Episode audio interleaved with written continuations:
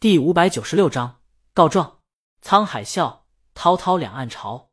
李清明刚一开口，不得唱两句，站在江阳旁边的混音师就忍不住卧槽。江阳扭头看他，这不怪我，怪小宁唱的太好听了。混音师很无辜，江阳敢怪老板？你等我告状，扣你工资。混音师不屑，你当小宁跟你一样呢？江阳，我告诉我老婆，你教我说脏话。混音师竖起大拇指，哥，我错了。不过，他记起了什么，忙摸了摸肚子，宝宝，对不起，妈妈不是故意说脏话的，实在是李玉唱的太好听了。就刚才那两句，混音师一听，那心动的劲儿啊，挠的一下就上来了，英气十足。武侠中女扮男装行走江湖，逍遥自在的女侠客。大概也不过如此了。其实，江阳也这么觉得。就李青宁在唱这歌时，虽然没有黄老爷子他们唱时那么豪气干云，但自有一股独属于女生的英气。他的咬字、语气和神态都可以去演东方不败了。咦？江阳忽然想到什么，觉得还是算了。他喜欢走正道。录音总监和录音师他们也赞不绝口，觉得这曲子神了。然而。在录了一遍以后，李青宁不满意，他感觉有什么地方不太对。等一下，李青宁，大家先休息，不要打扰他。他坐在录音棚里找一下思路。好，录音总监答应后关了麦克风，让录音师把录音放一下，他们也听听有什么毛病。正播放，有人敲门。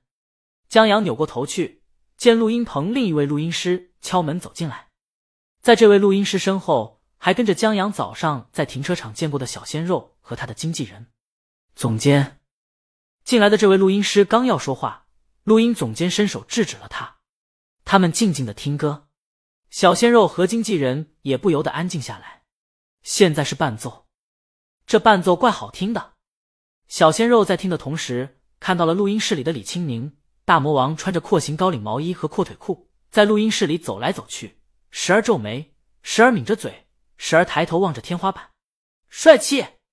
就在这时，苍生笑，不再寂寥，豪情仍在痴痴笑笑。大魔王人声从音响传出来，这个开口，小鲜肉还在惊叹大魔王帅气呢，思绪忽然抽离出来，身子竟原地闪了那么一下。在稳住身子后，他睁大眼睛，心想：这么刁的音乐从哪冒出来的？这哪是歌呀？这分明是一个江湖扑面来，他今儿过来为一部古偶电视剧的配主题曲，这主题曲是一首古风歌。本来小鲜肉还觉得这古风歌挺好听的，现在听到大魔王唱的这首歌，他配的是什么破歌啊？大魔王唱的这首才是古风歌的天花板。音乐放大，录音总监觉得挺好吧？没听出有什么问题，挺完美的。他看了看左右的录音室。和混音师，他们也找不出什么瑕疵。录音总监想了想，我把安远和音乐总监请过来，让他们也听听。他给两位发了信息，然后录音总监放下手机，这才来得及问刚才敲门进来的录音师和小鲜肉怎么了。哦，录音师回过神，他为身后这个小鲜肉来的。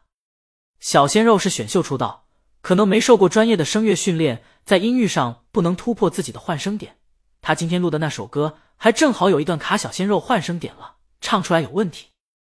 他们过来找下混音老师，看是后期修音还是重录。小鲜肉听得低下头，有些不好意思。所谓换声点，其实就是真假声转换的那个区域。他其实还是经受过声乐训练的，只是没那么专业，也没那么持之以恒。话说回来，小鲜肉抬起头。在华语乐坛内，混声、真假声转换自如，让人为之惊叹。让许多歌手羡慕的，就是现在录音室里沉思的那位名副其实的大魔王。站在江阳身边，混音师懂了，我去看一下。他往外面走，小鲜肉和经纪人跟着混音师恋恋不舍的离开。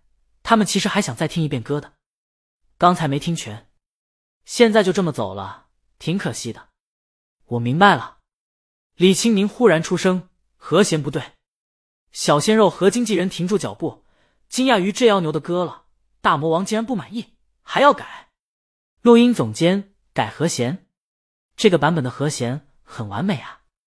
作为配乐不对，李青宁从录音室出来。小鲜肉本想学习一下，奈何混音师在催了，他们只能离开。在回到他们的录音室后，小鲜肉低声对经纪人说：“姐，有点难啊。”经纪人：“什么？”小鲜肉十分之一的才华，他的错。小鲜肉今天之前压根没有认识到他和天王、大魔王这些华语顶流的差距。他以为自己火了以后，只要潜心学习，就一定会变得优秀。当然，可能不会像大魔王那么有才华，但十分之一还是有的吧。所以他早上才对经纪人那么说。但刚才大魔王录好的那首歌，让他认识到，有的人真就生来天才，难以企及。这等神作，他就是做梦都不敢做的。嗨，经纪人还当什么呢？我是不好意思打击你。其实早上我就觉得十分之一有点过了。早在李鱼还在他们娱乐公司时，经纪人就见识过大魔王的才华了，真不是普通的歌手所能碰瓷的。就大魔王写歌留下来的废作，在小鲜肉这儿都是神作。就刚才听到的那首歌，在大魔王封神的专辑里也有一两首可以媲美的。这边，李青宁出了录音室，拉了一张椅子坐下来修改和弦。他还让江阳坐在他身边。刚才的和弦不对，也不能说不对。如果只唱这首歌快意潇洒的话，那这套和弦绝对最合适。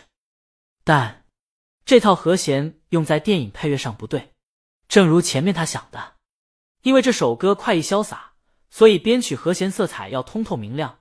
李青宁因此用了小大小大这些常见标准和弦。但是在电影中需要配乐的这场戏后面就是嵇康同山涛绝交，所以竹林七贤在竹林。江湖间纵歌的背后，有人在江湖身不由己的无奈，有苦中作乐、随波逐流想要离开却抽不得身的隐忧，而这些竹林七贤心知肚明。因此，和弦色彩只通透明亮的话，不足以表达这种内心的纠结。所以，李青宁在编曲软件上修改，把前两句的和弦从小大小大改为小和弦、减和弦、延和弦。这套和弦下来，整体偏向于纠结阴暗，应该这样。李青宁在修改后选择播放，还跟着轻哼起来。江阳不懂乐理，他这会儿云山雾罩的。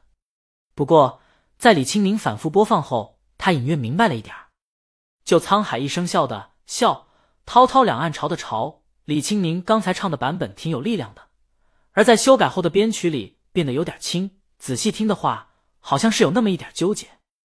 工作室的音乐总监洪老师这时走进来，他听了一遍李青宁播放的伴奏后，在惊讶这歌的厉害时，也疑惑这和弦配错了吧？用正常思路来说，刚才那套和弦才是正确的。没错，李青宁回头看江阳，肯定的说，他听到江阳心里的声音。江阳这次心里唱的，同他以前听到的版本都不一样。现在他心里唱的版本配的和弦。